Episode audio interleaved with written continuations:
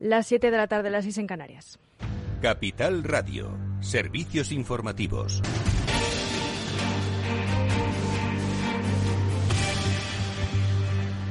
Buenas tardes. La Asamblea General de la ONU ha aprobado una resolución de condena de la invasión rusa de Ucrania con 141 votos a favor, 5 en contra y 34 abstenciones. Los países que han votado en contra son Rusia, Bielorrusia, Corea del Norte, Eritrea y Siria. Entre las abstenciones destacan la de China, India y Sudáfrica, socios de Rusia en los BRICS. Pese a que el resultado no es vinculante, se considera que las votaciones tienen facultad de mostrar la postura de la comunidad internacional en su conjunto. El presidente ucraniano ha celebrado el resultado de la votación y ha interpretado que es esa coalición antiglobal Putin está en proceso de conformarse y en una entrevista para Reuters, Volodymyr Zelensky asegura que las sanciones contra Rusia llegan tarde y que si se hubieran tomado antes se podría haber evitado la invasión. Además, no cree que puedan retomar las negociaciones.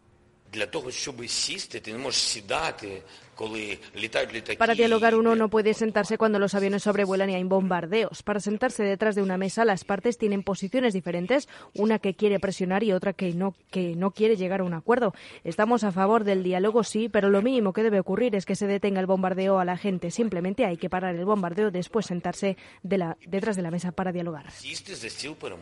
Y el líder opositor ruso Alexei Navalny, encarcelado desde hace más de un año tras recuperarse en Alemania de un envenenamiento que, según él mismo fue promovido por el Kremlin, ha llamado al pueblo ruso a manifestarse para expresar su rechazo a la ofensiva militar ordenada por Vladimir Putin. Más detalles con Ana Sánchez Cuesta. Buenas tardes. Buenas tardes, Sofía. Así es, el opositor ruso se niega a mantenerse en silencio mientras unas 6.400 personas han sido detenidas desde el jueves por protestar contra el régimen ruso de Putin y la invasión de Ucrania.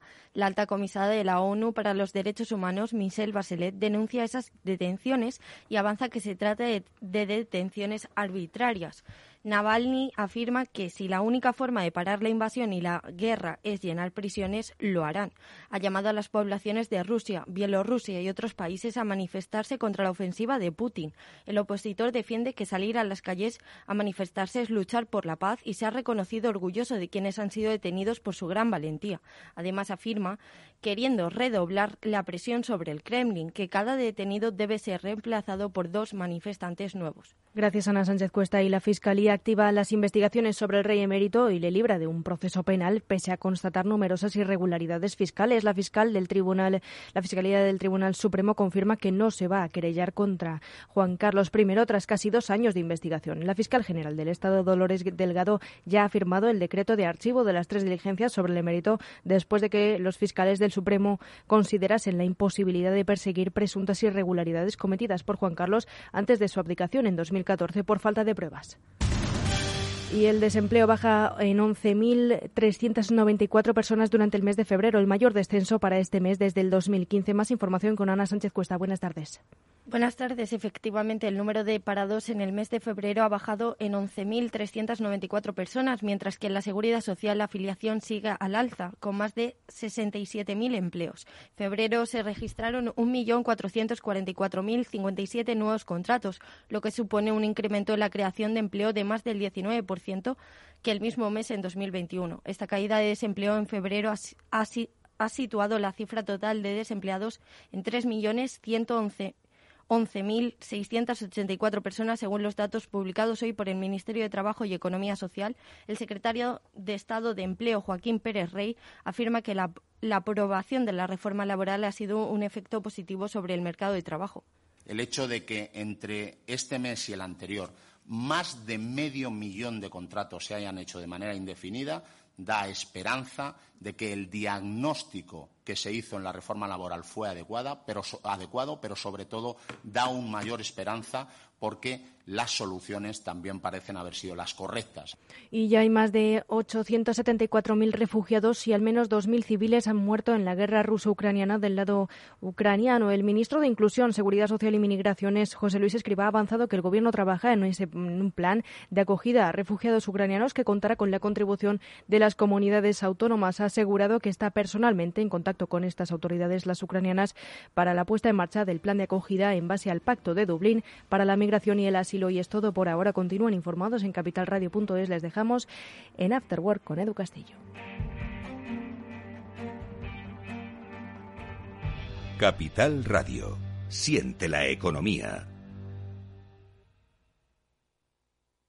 Finanbest, ganadores del premio del diario Expansión a la cartera de fondos de inversión más rentable en 2021 en categoría conservadora. Finanbest, cinco estrellas Morningstar para nuestro plan de renta fija mixta. Finanbest, gestor automatizado líder en rentabilidad por tercer año consecutivo. Finanbest, tú ganas.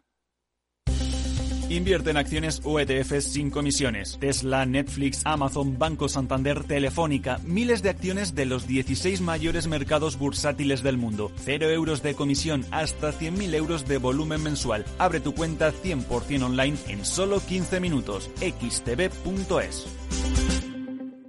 Riesgo 6 de 6. Este número es indicativo del riesgo del producto, siendo uno indicativo del menor riesgo y 6 del mayor riesgo.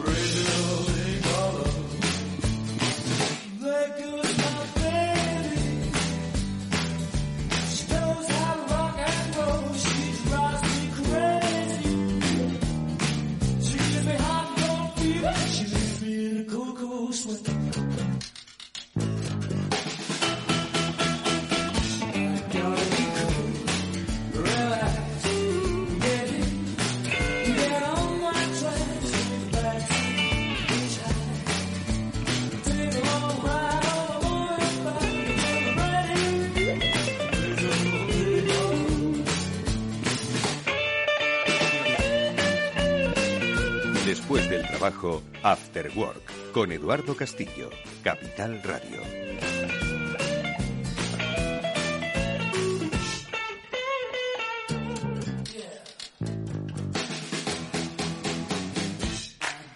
Bueno, ¿qué tal amigos? Buenas tardes. Bienvenidos a este After Work que ya comienza en Capital Radio con todos vosotros y que hoy pues va a abordar algunos eh, temas, aspectos que tienen que ver con todo lo que está ocurriendo en el centro de Europa, en el este de Europa, pero que tienen que ver con la economía principalmente. Y es que en este programa vamos a hablar con Pedro Palomo. Él es el eh, consejero delegado del grupo Octaviano Palomo. Es una empresa segoviana especializada en el comercio de cereales, de cereales para la alimentación de personas, para la alimentación de animales. Tiene un negocio muy alto y un negocio obviamente que está muy vinculado a um, Europa del Este. Bueno, pues de cómo va el negocio y de cómo esto está impactando eh, no solo en eh, el propio negocio del grupo Octaviano Palomo, sino también en los precios que luego al final los consumidores vamos a acabar pagando, hablaremos enseguida en este programa. Si tenemos oportunidad también, hablaremos de un tema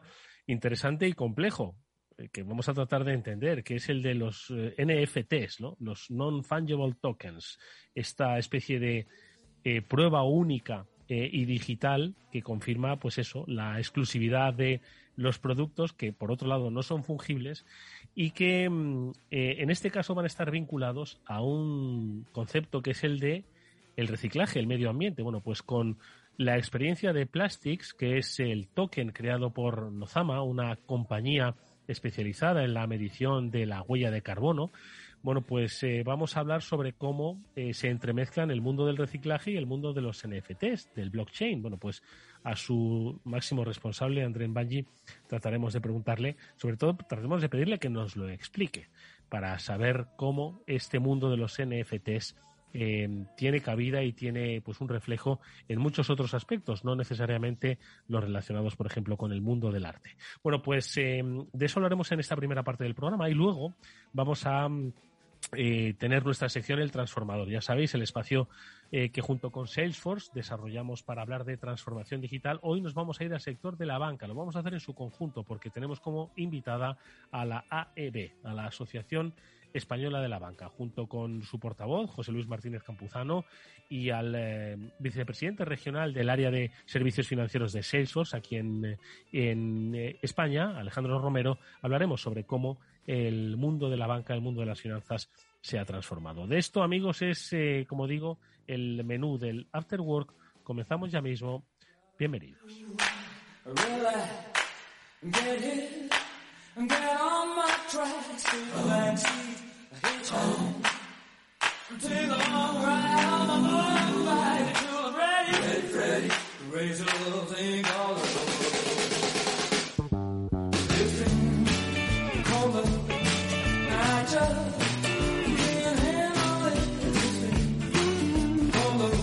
Bueno, pues eh, lo decíamos al principio, vamos a pedirle a nuestro invitado que nos explique cómo este mundo de los NFTs, de los non-fungible tokens, de los eh, tokens no fungibles, de los bienes no fungibles, eh, tienen que ver con el mundo del reciclaje, porque a través de su compañía, de Nozama, han creado un token que pretende pues incentivar y mejorar precisamente el compromiso del reciclaje a través de estos NFTs. Eh, André Banji Robin es el CEO de Nozama. André, ¿qué tal? ¿Cómo estás? Buenas tardes. Muy buenas tardes, Eduardo. Muchas gracias eh, por la invitación de participar en su programa. Oye, André, necesitamos un poco de em, claridad de cómo eh, somos capaces de vincular un, un mundo físico real, que es el del reciclaje, el reciclaje además de plásticos, el de la medición de la sostenibilidad de las empresas, con un mundo virtual como el de los non-fungible tokens, como el de los NFTs, y que además quizás a muchos les suenan pues como una oportunidad de encontrar valor de comercialización en lo exclusivo, en lo único que representa ese NFT. ¿no? Entonces, ¿cuál es el punto de partida para entender lo que habéis propuesto desde Em, eh, la compañía que diriges desde Nozama y sobre todo cómo entendemos un token creado por vosotros, el llamado Plastics, André. Pues, eh, Eduardo, el punto de partida eh, consiste en entender cómo funciona el sector de gestión de residuos. Y este sector realmente tiene dos fuentes de ingresos. La primera es la recuperación de residuos que eh, las empresas entonces llevan a cabo ante el ayuntamiento, municipios, gobiernos locales, empresas privadas y recogen los residuos y cobran por ello. Lo segundo eh, es lo que se llama la revalorización, que consiste en identificar de estos residuos cuáles tengan un valor como materia prima para ser vendidos a empresas de reciclaje para que éstas puedan entonces utilizarlos para hacer nuevamente envases en material recuperado. Y ahí está donde empieza el vínculo, porque en el transcurso de esta actividad eh, se está emitiendo facturas, porque como están vendiendo los residuos que sirvan como materia prima, están emitiendo facturas. Como emiten facturas, están pagando IVA. Como pagan IVA, obviamente pagan IVA sobre algo que han vendido, no lo pagaría si no lo hubieran vendido y si lo han vendido está claro que lo han tenido en su posesión. Entonces, lo que han vendido son residuos que tienen un valor. Por ejemplo, polipropileno, polietileno o cualquier polímero, cualquier plástico ha sido vendido. Si ha sido vendido, por lo tanto, no ha sido vertido en el medio ambiente. Es decir, ha sido recuperado. Y hemos creado el Plastics Token, para facilitar la creación de un NFT vinculado a la factura correspondiente a una cantidad determinada y a un tipo determinado de plástico. Para decir, esta cantidad determinada y este tipo de plástico no ha acabado en el medio ambiente. A partir de ahí nos hemos dicho, por lo general, por lo general, solo los contables eh, tengan alguna relación afectiva con números. Es decir, un balance financiero o un balance de sostenibilidad no va a animar a que se beba más Coca-Cola. Lo que sí va a animar va a ser algo visual, algo impactante. Y hemos decidido vincular arte, que fuera arte local, arte internacional o arte algorítmico, con datos los datos de las facturas para entonces crear un nuevo tipo de NFT, un NFT útil, es decir, un NFT que permite, uno, cumplir con la ley europea que dice desde el año pasado que se tiene que responsabilizar las empresas por recabar datos acerca de producción, distribución y recuperación de plástico. Lo segundo, si una empresa está usando plástico y compra un NFT útil, un NFT garantizando que se ha recuperado, está diciendo, yo produzco plástico, pero ojo, que yo me he asegurado de que la misma cantidad del mismo tipo ha sido recuperado. Y tres, si están comprando un NFT, están enviando dinero a una empresa de gestión de residuos por hacer dos cosas. La primera, recoge más porque ahora tienes un incentivo adicional. Y dos, lo más importante, sea transparente. Un sector que tradicionalmente ha sido muy opaco, muy oscuro, muy difícil de ver, ahora ya es un sector transparente porque hay un incentivo económico a que un gestor de residuos suba su factura y la convierta en un NFT. Mm. Por lo tanto, el NFT sirve como garantía de que una cantidad determinada de plástico no haya acabado en el medio ambiente, verificable y verificada. Y es así como se puede vincular el mundo físico con el mundo digital. La verdad es que, André, lo has explicado maravillosamente bien. Es, eh, eh complejo, pero es perfectamente eh, trazable, ¿no? El cuál es el punto de partida. Que dices que, entre otras cosas, va a aportar mucha mayor transparencia, porque esa fue la necesidad que visteis eh, como especialistas que sois en Nozama, de aportar mucha más visibilidad y transparencia a un proceso que eh, no solo es una cuestión legislativa, sino que es una cuestión de sostenibilidad de las sociedades, es una cuestión de reputación. ¿Cuándo de repente visteis que eh, los NFTs podrían ayudar a contribuir a este objetivo de dotar de mayor transparencia, contribuyendo además de una forma eficaz a la sostenibilidad del sistema? ¿Cuándo os dais cuenta de esto, André? Pues eh, nos dimos cuenta eh, porque fundé la compañía a principios del 2019 y durante tres años, eh, bueno, el año pasado dos y pico, intentábamos vender el software que permitía la trazabilidad. Y aquí hay un elemento muy importante. El mundo entero, individualmente, queremos salvar el planeta, pero la realidad es que nadie quiere pagar por ello. Entonces, el vender un software que sea transparente y permite trazabilidad, nosotros no logramos generar una facturación eh, robusta para crecer como empresa. Y cuando la Unión Europea, el julio del año pasado, ha impuesto una nueva normativa que obliga a las empresas de responsabilizarse por los datos de producción, distribución y recuperación de plástico, y el Reino Unido ha declarado que a partir de abril toda empresa que no lo haga tendrá una multa de 200 libras por tonelada no informada, hemos decidido entonces eh, atender a la solución. ¿Cuál es la solución a este problema de que nadie quiera pagar eh, por salvar el planeta? El modelo de negocio. Y el NFT, que no existía hace tres años, que se ha convertido en una industria de miles de miles de millones de dólares, mm. hemos dicho, vamos a fusionar la industria del NFT con la industria del reciclaje, que no había cambiado en 50 años y no se trataba de simplemente software para permitir la trazabilidad, se llamaba de un modelo de negocio. Concretamente, he aludido, el sector de residuo, de gestión de residuos, ganaba dinero de dos maneras. Uno, recoger residuo y dos, mm. revalorizarlo, es decir, vender lo que sirva como materia prima. Pues ahora, gracias a los NFTs, hay una tercera vía de ingresos que es vender los datos, vender la transparencia y si se vende la transparencia y se cobra por la transparencia, se será más transparente. Y así se puede conseguir entonces el sector de gestión de residuos más ingresos, por lo tanto lo harán y la sociedad puede conseguir más transparencia, por lo tanto la aprovechará para precisamente incentivar una buena conducta del ciudadano, del consumidor, al efectos de poder eh, asegurarse trabajar con empresas que sean transparentes. Es decir, los compradores de los NFTs. Una empresa que compra un NFT está comprando principalmente la garantía que una cantidad identificada de plástico no haya acabado en el medio ambiente. Por tanto, mm. lo verifica, lo ha verificado y demuestra su compromiso a comprarlo. Y entonces así el modelo de negocio por fin encaja y se puede conseguir consumiendo responsablemente y salvar el planeta a la vez.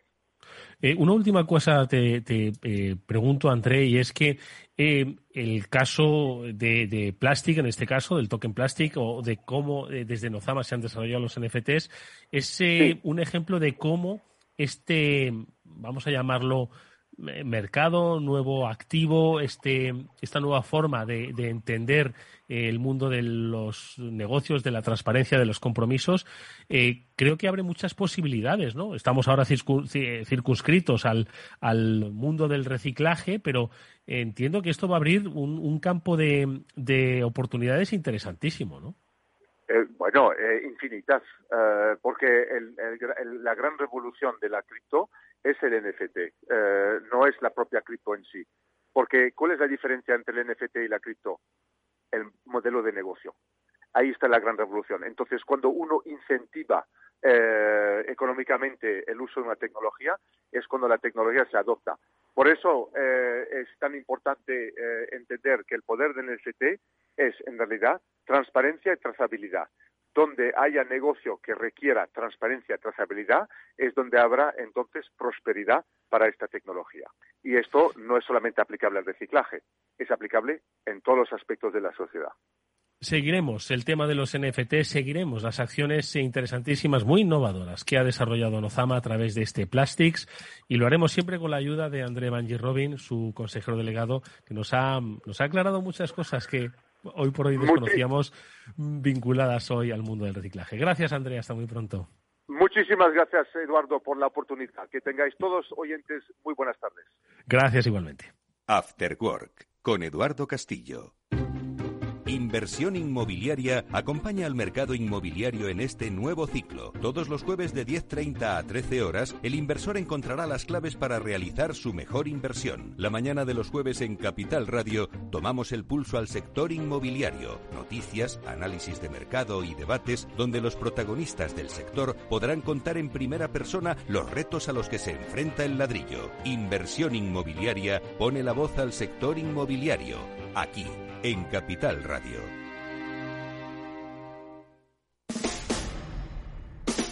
Escucha cada día entre las 8 y las ocho y media de la noche el balance de los deportes con Paco Lloret, la emoción del fútbol y la pasión del deporte en el balance.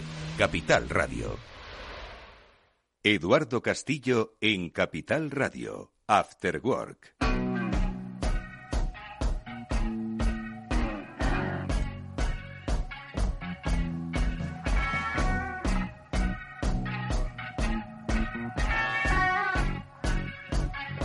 El año 56, el grupo Octaviano Palomo viene trabajando en el mercado de los cereales. Es eh, actualmente una compañía de referencia eh, basada en eh, Segovia, Castilla y León, y que casi con medio millón de toneladas de volumen de negocio trabaja hoy en un mercado complicado. Bueno, hoy cualquier mercado es complicado. Hoy el mercado del cereal y sobre todo por los destinos y la ubicación de eh, la materia prima es eh, especialmente complejo. Con su consejero delegado, con Pedro Palomo, vamos a hablar unos minutos. Pedro, ¿qué tal? Muy buenas tardes. Hola, buenas tardes. Mm, hablar un poco de cómo una compañía, pues con más de medio siglo de, historia, posiblemente eh, Pedro se enfrente a uno de los mayores retos en esos 60 años, en esos más de 60 años, que tenéis a la espalda en el grupo, ¿no? El mercado de los cereales, el mercado de las materias primas afecta y mucho y además operáis en países, operáis en numerosos países, pero entre ellos Rusia y Ucrania, o países donde el cereal, bueno, pues es eh, quizás base muchas veces de esas economías y que entiendo que ahora estáis viviendo, pues uno de los momentos quizás más complejos, no sé si complicados, pero sí complejos de toda vuestra historia, Pedro. Pues eh, absolutamente, eh, lo has clavado. Estamos viviendo un momento muy difícil. Eh, primero, viendo como bueno, pues el drama que está suponiendo la invasión de Ucrania, desde el punto de vista personal, incluso tenemos amigos, proveedores, clientes que, que, bueno tenemos contacto con ellos desde hace muchos años y en estos días pues estamos palpando directamente con ellos la, la tragedia que tienen, ¿no? Y luego, desde el punto de vista económico, sin duda alguna, el momento que estamos viviendo es histórico. Eh, vamos, desde la Segunda Guerra Mundial, eh, pues no ha habido un conflicto de esta naturaleza. Eh, los precios de las materias primas, de los minerales, de todo están eh, disparados, las bolsas cayendo, en fin, estamos en un, eh, en un ambiente, iba a decir prebélico, yo creo que ya eh, es bélico porque, porque lógicamente hay una intervención militar en un país cercano, ¿no? Y, estamos muy preocupados porque en el, en, el, sector nuestro que vivimos, el de los cereales, Ucrania, el Mar Negro y, Rusia también tienen un peso muy importante en las importaciones de cereal a España, porque no mm. olvidemos, y hay que dejarlo claro, que España es un país deficitario de cereales. Aunque parezca lo mm. contrario, aunque tengamos una gran superficie, pero incluso en, años donde la cosecha es buena, tenemos que seguir importando cereal, ¿no? Mm. O sea que con toda la producción en España no, no, no, no somos exportador de cereal como efectivamente, como quizás muchos podríamos llegar a pensar cuando uno se pone a viajar por España, ¿verdad? Y sobre todo por eh, la Castilla, las dos Castillas, dice, madre mía, con todo el cereal que tenemos, supongo que exportaremos. Entiendo que es una situación compleja. Eh, ¿Cómo se está afectando ahora mismo directamente a Grupo Octaviano Palomo? Pedro, ¿cómo estáis un poco tratando de eh, que el impacto, bueno, pues sea menor? Porque al final esto encarece el precio del cereal, las materias primas se están disparando. ¿Cómo lo estáis impactando, Pedro? Bueno, por un lado, eh, ya desde el jueves pasado, que cuando se produjo eh, la, invasión, eh, las bolsas de cereales, concretamente la de Chicago, la de París, Matiz y la de Londres, se dispararon al alza. En, Chicago, concretamente, tuvieron límite al alza, limit up, y en París, pues el aumento fue de nunca nunca visto, ¿no? pues prácticamente 48, de 48 euros tonelada algo que no se había visto nunca en una situación de en una situación de volatilidad de mercado altísima. Eh, eso eh, provocó inmediatamente pues la, suspensión de cotizaciones en algunas de las lonjas, eh, concretamente la de Segovia fue así, pero también en otras lonjas de precios, porque bueno por parte de los vendedores y de los compradores pues había tal incertidumbre con lo que había con lo que acababa de ocurrir que nadie quería fijar un precio no a medida que han transcurrido los, los días eh, hoy estamos ya en miércoles casi una semana eh, pues los mercados han seguido eh, han seguido subiendo y el problema que tenemos es que Ucrania es uno de los principales exportadores de cereales del mundo ocupa el número cuatro en el ranking. Pero Rusia es en producción de trigo eh, el número uno. Eh, eh, Rusia es el principal exportador de trigo en el mundo. Y, por tanto, con el tema de las sanciones, que la verdad es que todos estamos viendo que han sido mucho más contundentes de lo que pensábamos, mucho más que lo que ocurrió en el 2014 con la, con la invasión de Crimea, pues claro, esto ha provocado pues una, una retención de los tenedores de, de materias primas, por un lado, y por otro, que las bolsas eh, en todos estos países eh, se han disparado al alza. ¿no?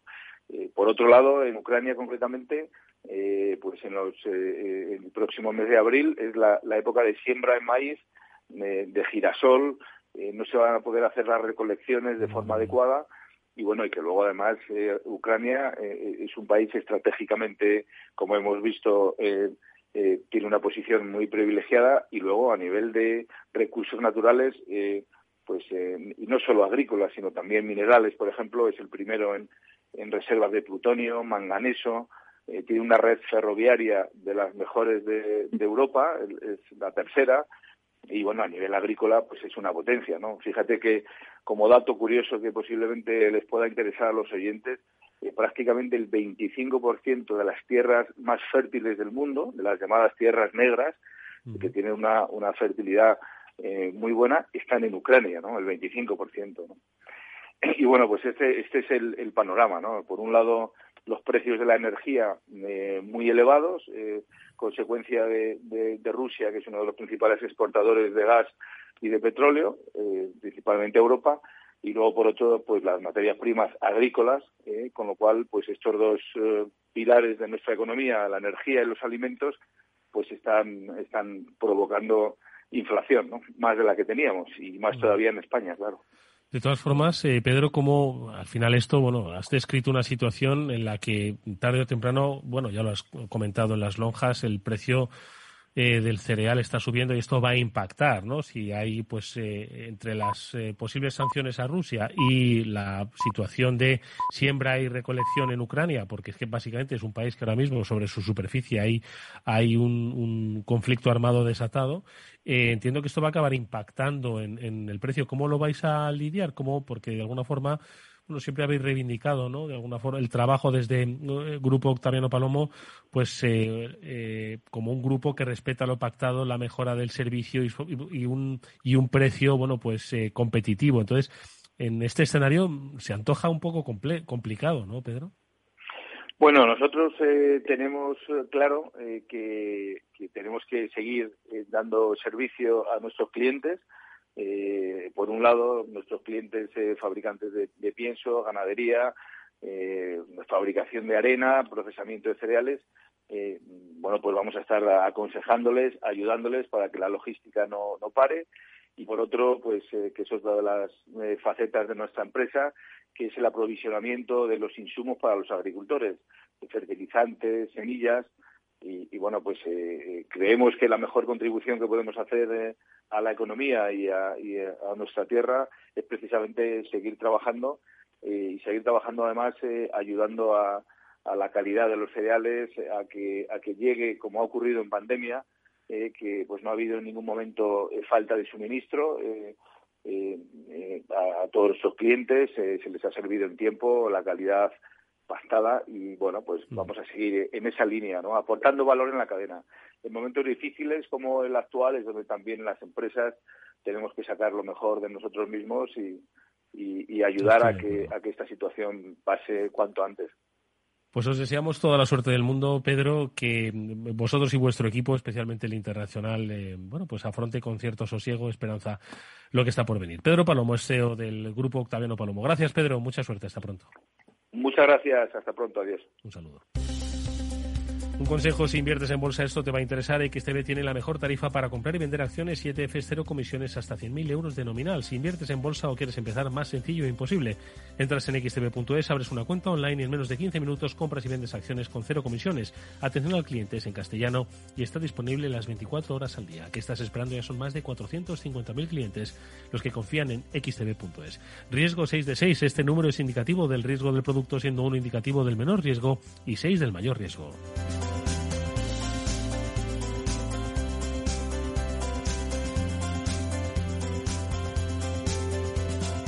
After Work con Eduardo Castillo. Invierte fácilmente en más de 20 exchanges en tiempo real con Atani, sin comisiones adicionales, con descuentos exclusivos y obtén tu informe fiscal en un solo clic. Comprar y vender criptomonedas nunca ha sido tan fácil. ¿Qué es ir más allá? Con Arval podrás llegar donde te propongas de la forma más sostenible y darle a tu empresa todas las soluciones de movilidad que necesite, asesorando con las mejores opciones de movilidad para las distintas necesidades de tu flota, con vehículos electrificados, bicicletas, coche compartido. Arval, la transición energética arranca aquí. Más información en arval.es. Eduardo Castillo en Capital Radio, After Work. A continuación, El Transformador, de la mano de Salesforce.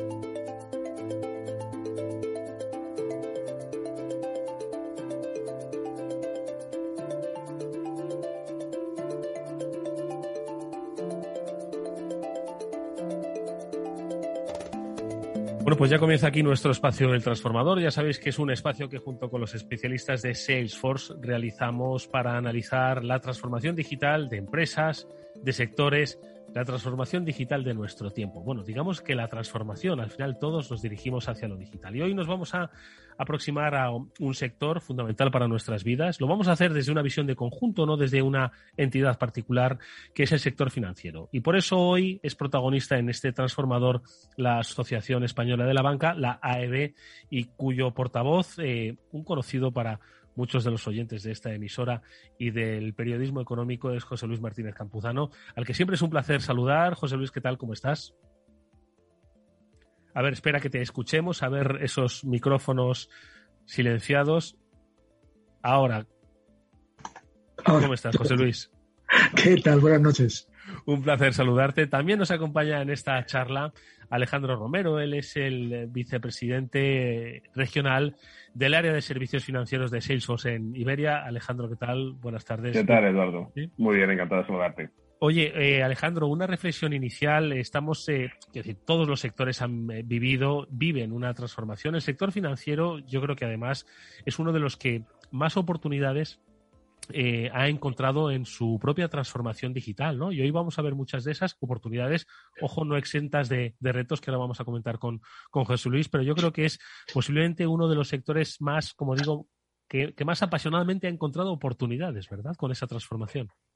Sí, sí, sí, es verdad. O sea, yo llevo ocho años en Salesforce. En estos años hemos hecho un montón de proyectos porque ellos veían mucha necesidad de, de pasar de ser un mero banco digital en el que puedes hacer transacciones por un canal digital a realmente a un concepto de, de ser digital en un sentido más amplio de la palabra y poder ayudar al cliente a entender una forma más amplia al cliente que no solamente con una mera digitalización del proceso, vamos a decirlo así.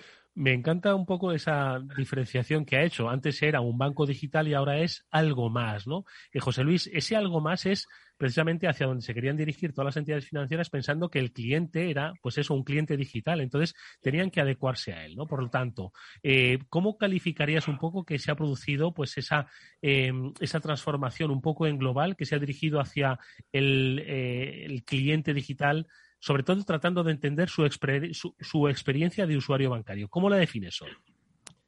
Bueno, a mí me gustaría, antes de nada, poner el contexto. El contexto es, por un lado, efectivamente, un cambio de hábitos de, los clientes que piden una aproximación por parte de la entidad, pues las siete, los siete días de la semana, 24 horas desde cualquier sitio. Y por otro lado, un contexto de digitalización de la sociedad que, que demanda, donde han surgido nuevos eh, operadores eh, que proporcionan servicios financieros, grandes tecnológicas que compiten con los bancos, no están sometidos a la misma regulación y supervisión bancaria y, por tanto, este contexto de, competencia, este contexto donde cada vez más clientes piden a su banco pues algo más en esa, en esa comunicación de lo que tenían antes, pues define el reto de los bancos y la verdad es que los bancos lo hacen muy bien. Los bancos españoles, en este momento, según datos de Deloitte, pues están a la cabeza de la digitalización a nivel europeo y, lideran tanto la funcionalidad eh, que, ofrecen al cliente como la eficiencia. Esto es clave puesto que realmente el cliente está el centro de la estrategia de los bancos y por tanto los bancos se deben a él a todo tipo de clientes. Esto es importante, tanto a los digitales como a los que quieren otro tipo de aproximación más tradicional. Mm. Precisamente a propósito de esto último que comentas, José Luis, ahora hay un gran debate sobre esa aproximación ¿no? en los diferentes, eh, eh, digamos, marcos, ¿no? tanto digitales como más tradicionales, al, sector financiero. Y por tanto, la pregunta sería: eh, ¿ahora mismo es más fácil o es más complejo operar con un banco? Bueno, yo creo que, es más fácil operar con el banco en el sentido de que cada cliente decide a qué, cómo, cómo aproximarse, qué, qué canal de comunicación eh, utiliza con el banco. El banco le da una, un abanico de canales entre la oficina tradicional y la oficina y la, banca digital. Pues está la banca telefónica, están los cajeros, está la banca móvil, eh, están también los agentes financieros.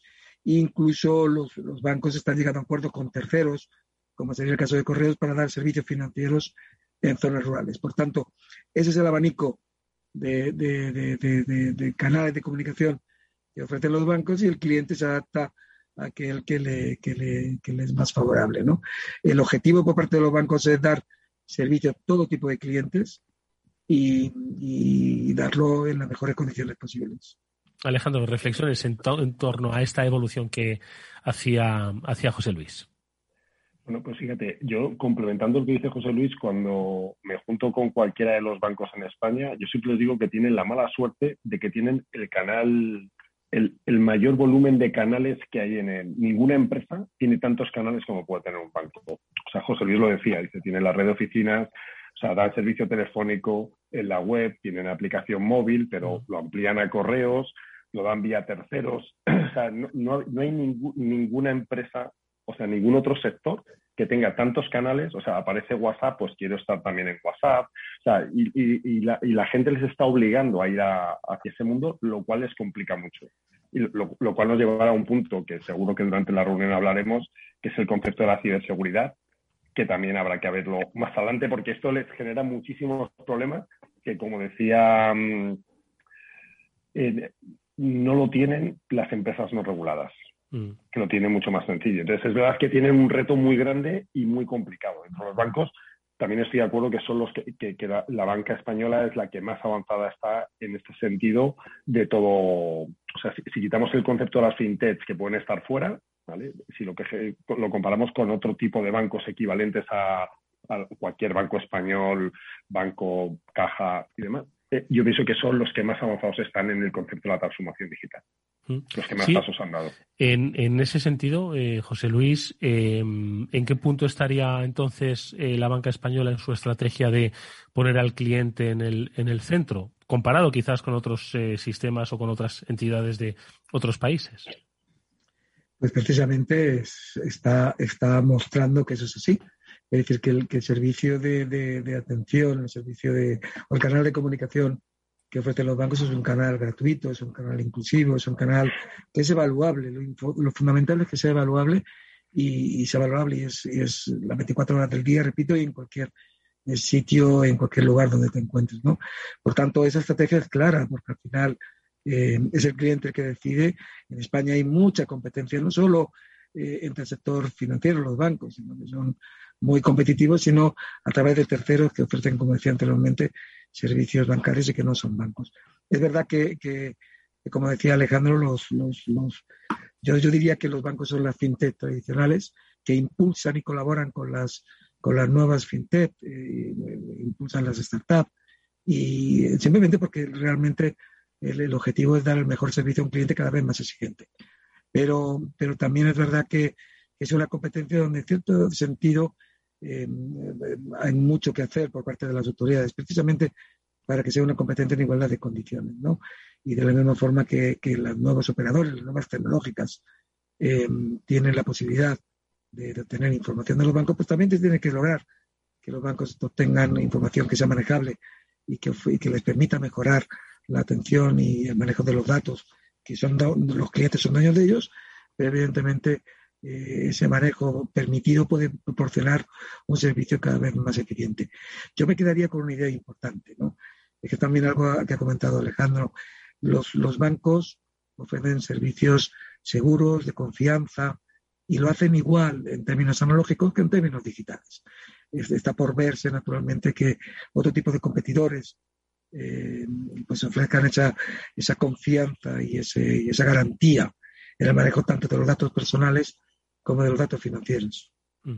Luego hablaremos eh, de privacidad y de seguridad y sobre todo a lo que hacía referencia efectivamente Alejandro, ¿no? Esa amplísima superficie de exposición más que ningún otro sector, ¿no? Pero en ese proceso decía también Alejandro que en los últimos ocho años pues no había visto eh, eh, otro sector tan dinámico, ¿no? En este sentido. Entonces, os lo pregunto a los dos, primero a ti Alejandro, ¿cómo se ha producido ese, ese proceso de adopción de la tecnología en el sector financiero en el, en el sector de los bancos aquí en España? Ellos, eh, una de las, uno de los problemas que cuando nosotros empezamos a hablar con ellos se estaban encontrando era, o sea, aparte de la competencia de las posibles fintech, que yo mis sensaciones que en España en aquel momento no les preocupaba tanto, o sea, lo veían más una, o sea, al final una fintech nunca va a ser un banco el depositario del dinero de cualquier otra, siempre habla un banco, o sea, casi toda fintech tiene un banco detrás y seguirá haciendo su labor, ¿vale? Ellos uno de los problemas que habían era otro tipo de empresas, como podía ser el propio Amazon. Entonces, Amazon tiene mucha información, eh, como decía José Luis, sobre la intención de compra del cliente. Y eso les permite poder hacer ofertas a los clientes que ellos no pueden hacerlas hasta un momento después. Es decir, si tú te vas a comprar, pongamos un teléfono móvil en Amazon, Amazon te puede ofrecer la financiación, te puede ofrecer el seguro, Claro, el banco ya llega tarde cuando te lo va a ofrecer, porque el mm. momento clave para ofrecértelo es el momento de la compra. Entonces, yo pienso que eso es una de las grandes cosas que estaban buscando, entender mejor al cliente y ver el momento del cliente. esto es algo que no lo puedes hacer con tu sistema transaccional puro, porque cuando llega la transacción ahí ya todo se ha producido. Entonces, te hace falta, uno, todo se ha producido, dos, hasta que salió PSD2 tampoco estaban habilitados para poder utilizar información de compra del cliente en favor del banco. O sea, PSD2 es verdad que les ayuda a que puedan utilizarlo en favor de, en beneficio del cliente.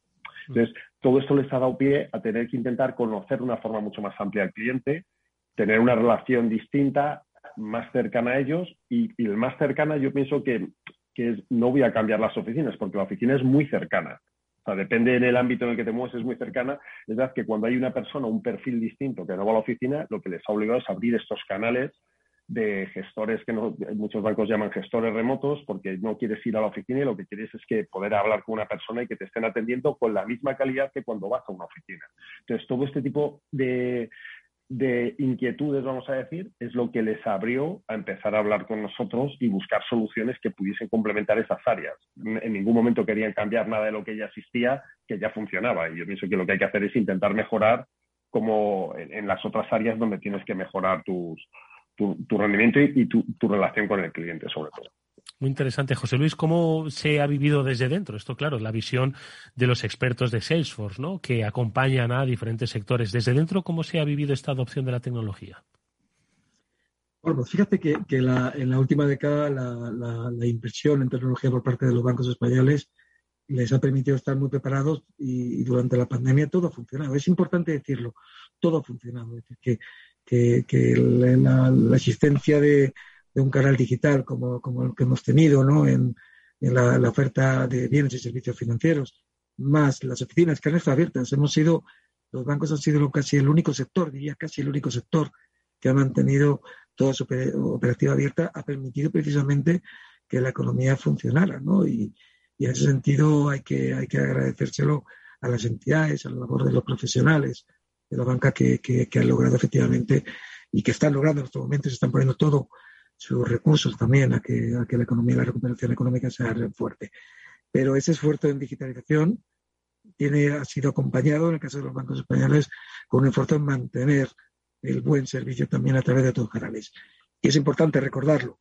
Los bancos españoles ofrecen sus, sus, sus servicios financieros a todo tipo de clientes y se adaptan precisamente con el centro del cliente, con el cliente como centro de estrategia, a resolverles eh, las dudas y los deseos que te puedan tener.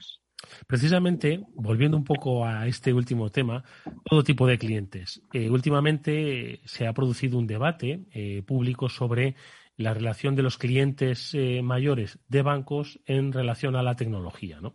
Entonces, eh, ¿dónde, ¿dónde ponemos el foco del debate, José Luis? Sobre todo pensando que eh, al final todos tarde o temprano vamos a ser mayores, pero somos personas que sí que tenemos un poco de vínculo con la tecnología, ¿no? Y que vamos a tenerlo, ¿no? A futuro. Y más cuando estamos hablando de escenarios de eh, longevidad, ¿no? Y de aumento de la esperanza de vida, ¿no? Entonces, mm, ¿cuál dirías que es la situación del debate entre tecnología, mayores y servicios financieros? Bueno, durante la, pandemia los, bancos tenían claro cuáles eran sus prioridades. Una de ellas ya le he comentado, ofrecer servicios financieros. La segunda era proteger a sus clientes, especialmente el colectivo de personas mayores que era el más vulnerable ante la, ante la enfermedad. Una vez que la pandemia se está superando, llega el momento de reajustar el servicio ¿no? y mejorar y reforzar la accesibilidad. Es en ese sentido donde nos hemos enfocado, se están enfocando los bancos y, y ha dado lugar, obviamente, a la publicación de un decálogo de, prioridades, donde lo fundamental ha sido precisamente una atención personalizada, ¿no? Atención personal, ampliar las horas de, servicio de caja, dar servicio telefónico, ampliar también las horas, eh, darle preferencia a los mayores, es decir, una serie de objetivos que se van a cumplir, que ya de hecho se están cumpliendo, y el objetivo es precisamente pues garantizar el mejor servicio no solo a las personas mayores, sino a todo tipo de personas que tienen eh, diferentes capacidades, ¿no? Eh, el acceso a servicios financieros es fundamental, ¿de acuerdo? Y en ese sentido los bancos lo están cumpliendo. Ojalá que, las medidas tomadas por el sector sean seguidas por otras medidas similares por parte de otros sectores, también por parte de la administración pública. Sí, sí, claro, porque el tema de la tecnología y los mayores no solo afecta eh, exclusivamente a los sectores financieros, sino tú mismo lo has apuntado, ¿no? A la administración pública que cada vez, ¿no? Eh, reclama más relación digital con toda la población en, su conjunto. Es un tema muy interesante, el que obviamente hay, hay mucho que hay mucho que decir. Y pero, si me permite solo, solo Eduardo, hay, hay, tan interesante es que tenemos que ver la tecnología y la digitalización como un complemento ¿no? al, al resto de los canales. Yo, yo he comentado un abanico de, de canales y obviamente el canal digital es uno de los más importantes, sobre todo para la población joven y para, para un determinado cliente que, que, tiene, que, requiere pues, una aproximación más online, ¿no? Pero, eh, pero es un complemento, ¿no? Es decir, que sí que es verdad que la transformación digital de la economía y de la sociedad es un hecho. Yo creo que todos, la forma en que nos comportamos, la forma en que pensamos, tiene mucho que ver con esa transformación, pero es evidente que, que, tenemos que, atender a todo tipo de, colectivos y si hay una parte de los mayores que, requiere, que quieren un tipo de atención eh, personal, pues ahí la tienen, ¿no? Y, los bancos en ese sentido están cumpliendo porque realmente, como, como bien decías al principio, el centro de su estrategia son los, son los clientes.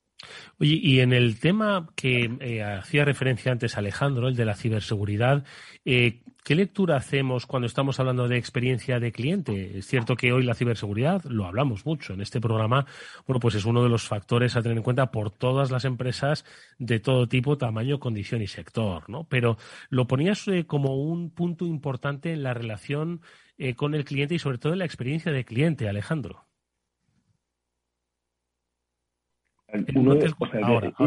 Sí, sí, sí. O sea, hilando con el tema igual de, las personas mayores, o sea, el problema que hay con la ciberseguridad, pero, no solo con las personas mayores, también hay mucha gente joven, la gente tiene que entender los riesgos que tiene usar, la, eh, usar dispositivos móviles para hacer un tipo de pago, por ejemplo. O sea, tiene que entender qué significa pinchar en un link que te están mandando. Todo este tipo de cosas yo pienso que, que es una formación que hay que dar, que es muy importante porque al final tampoco podemos echar todo, o sea, normalmente un banco pone toda la seguridad necesaria para que, o sea, al final el objetivo de un banco es guardar tu dinero y que el dinero no se lo roben. Mm. Es que normalmente no se lo roban a él, te lo están quitando a ti que están actuando en tu nombre, porque tú les has dado poder para hacerlo, que al final es normalmente lo que ocurre con, con, cualquier, con phishing o cualquier ataque de los que tenemos en, en modelos de ciberseguridad. Entonces yo pienso que ahí sí que es muy importante o sea, formar. O sea, igual, eh, eh, yo decía al principio que esto no es un mundo, que el concepto digital no es solamente ser transaccional, que lo es, es que cuando te manden una tarjeta a casa te expliquen qué significa tener esa tarjeta. Que te expliquen que, o sea, hay muchos bancos ahora mismo que ya te permiten que tú la tarjeta la puedas tener bloqueada desde el móvil, por ejemplo, que te expliquen qué significa eso y cómo puedes usarlo, de forma que solamente cuando vas a utilizarla la desbloqueas, la usas y la vuelves a bloquear. Yo pienso que todo esto es una labor de formación que tenemos que hacer todos. O sea, que, tienen que hacer, o sea, y no es solamente exclusivo, o sea, los bancos son una parte de ellos, pero yo pienso que es algo que, el que todo el mundo tiene que colaborar. José Luis. Pues nada, añadir que, evidentemente los bancos invierten eh, mucho dinero para, precisamente para proteger los datos personales y, la finanzas de los clientes, pero también es verdad que, hay una, que la parte, la voz más débil de esa cadena de protección puede llegar a ser el propio cliente. ¿no? Fíjate, nosotros en noviembre eh, mandamos un vídeo de ciberseguridad con apoyo de las fuerzas de seguridad eh, y también de las autoridades, eh, supervisores, etcétera. Y, el título del vídeo yo creo que es bastante orientativo de lo que estamos hablando, ¿no? No siempre les ocurre a nosotros. Y sobre todo lo que subyace en, el mensaje es el sentido común. Es decir, no hacer en, el momento en que operas, en el momento en que entras en canales digitales, algo que en tu vida diaria no harías. ¿no? Por tanto, sentido común eh, y sobre todo es evidente tener cuidado. ¿no? Y, y por tanto es prioritario que esa labor de concienciación que hacen los bancos y que invierten mucho para proteger, lo hagamos todos. ¿no? Es decir, si entráis en la página de la EB, veréis que cada, cada cierto tiempo emitimos campañas de, de concienciación, algunas veces con la policía, otras veces lo hacemos a nivel europeo, pero, pero es importante que, todos conozcamos eh, los riesgos de la misma forma que conocemos las ventajas de, trabajar y de, entrar en canales digitales. Un último aspecto eh, me gustaría comentar en estos, eh, bueno, apenas dos minutos. Es un tema que no da para dos minutos, pero lo habéis mencionado y no quiero dejar pasar. Que hablemos del mundo fintech, no tanto del mundo fintech, sino de vinieron, lo digital vino a veces a eh, ocupar espacios donde quizás negocios que ahora se han ido transformando, pues antes no llegaban, pero que ahora sí que tienen la agilidad y el dinamismo para llegar a donde llegan las fintech. En este sentido, desde la Sociedad Española de Banca, ¿cómo crees que el sector ha conseguido entender el espíritu fintech y ha llegado hasta ofrecer ellos servicios propios de lo que sería una fintech, José Luis. Bueno, yo creo que, hay que entenderlo y, de una forma muy sencilla porque las dos características de los bancos es precisamente su capacidad de adaptación y su innovación. Los bancos impulsan, han impulsado a lo largo de, la historia reciente ¿no? la, la, proceso de innovación en, las economías y a nivel social y por tanto esa capacidad de esa doble capacidad de adaptación e innovación tiene mucho que ver con la transformación que estamos viendo a nivel digital. Yo antes lo, la, las he definido los bancos como las fintech tradicionales y realmente colaboran, impulsan y, colaboran con las fintech que están surgiendo. Es un caso diferente en las grandes tecnológicas que ya hemos comentado, ¿no? Pero la fintech, la colaboración es plena porque al final el cliente es el objetivo. Alejandro, tu reflexión sobre el mundo fintech. Bueno, fíjate, yo, yo ahí sí que veo en los últimos años, les veo que se están adaptando muchísimo más los bancos. O sea, y es, verdad que tienen un gran problema, que es la regulación. O sea, el banco, eh, o sea, le, implica... es menos ágil que una fintech. Claro. Fíjate, no, solamente menos ágil, implica invertir un montón de dinero. Cada vez que llega una regulación nueva, es el dinero que el banco tiene que invertir para poder cumplir esa regulación. Mm cosa que las fintechs no están obligadas, lo cual les permite al final esa agilidad y, poder hacer ciertas cosas.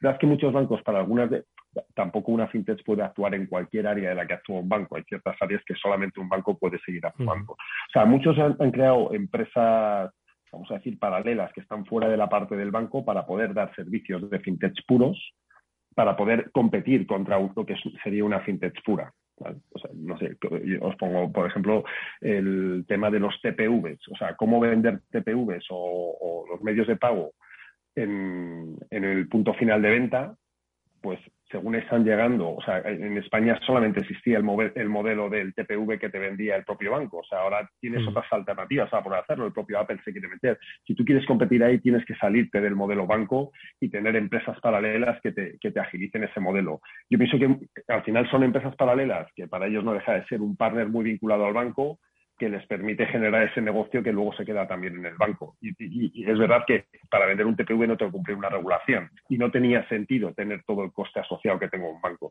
Entonces yo pienso que, hay que en, muchas de esas áreas ellos han visto la forma de, de dar ese giro. Es verdad que nunca, yo no, no veré nunca al banco, o sea, en el sentido de la fintech suele ser muy disruptiva, en el sentido de mm. que arranque un modelo, nunca veré un banco muy grande que arranque un modelo de esos pero al final lo que se han dado cuenta es que de todas las fintechs muchas van desapareciendo, las que más o menos se quedan en un, o sea, que se ve que van creciendo es donde ellos están intentando introducirse también, que me parece una, estrategia acertada para un banco cuando no es, su única, porque al final para la mm. fintech es su única vía de comercialización, vamos a decir, para el banco es una de las áreas más que puede tocar.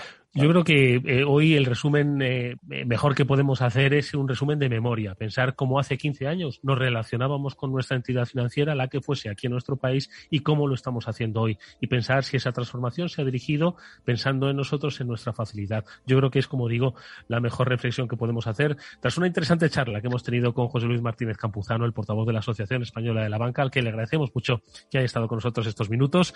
José Luis, ha sido un placer verte.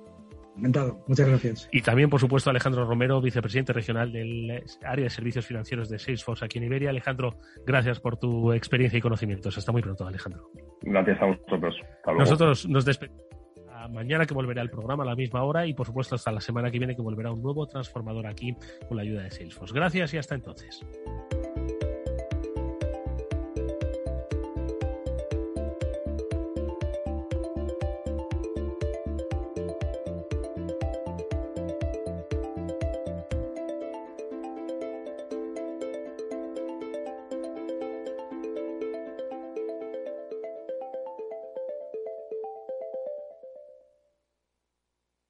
Salesforce les ha ofrecido el transformador. Tu radio en Madrid 105.7, Capital Radio. Memorízalo en tu coche. ¿Sabes por qué Madrid quiere a sus ganaderos? Porque producen carne de una calidad excelente y garantizan el bienestar animal cuidando su salud, su alimentación y su seguridad. Porque protegen la biodiversidad y el medio ambiente y crean empleo evitando el despoblamiento rural. Por todo eso, Madrid quiere a su ganadería. Comunidad de Madrid. Escucha cada jueves a partir de las 10 y 5 de la noche en Líderes Globales las entrevistas que Raúl Castro nos trae desde Florida. Personas inspiradoras de habla hispana que han destacado en sus actividades más allá de nuestras fronteras y que nos dejan sus enseñanzas y aprendizajes desde el punto de vista más personal. Líderes Globales con Raúl Castro en Capital Radio. Capital Radio. Siente la economía.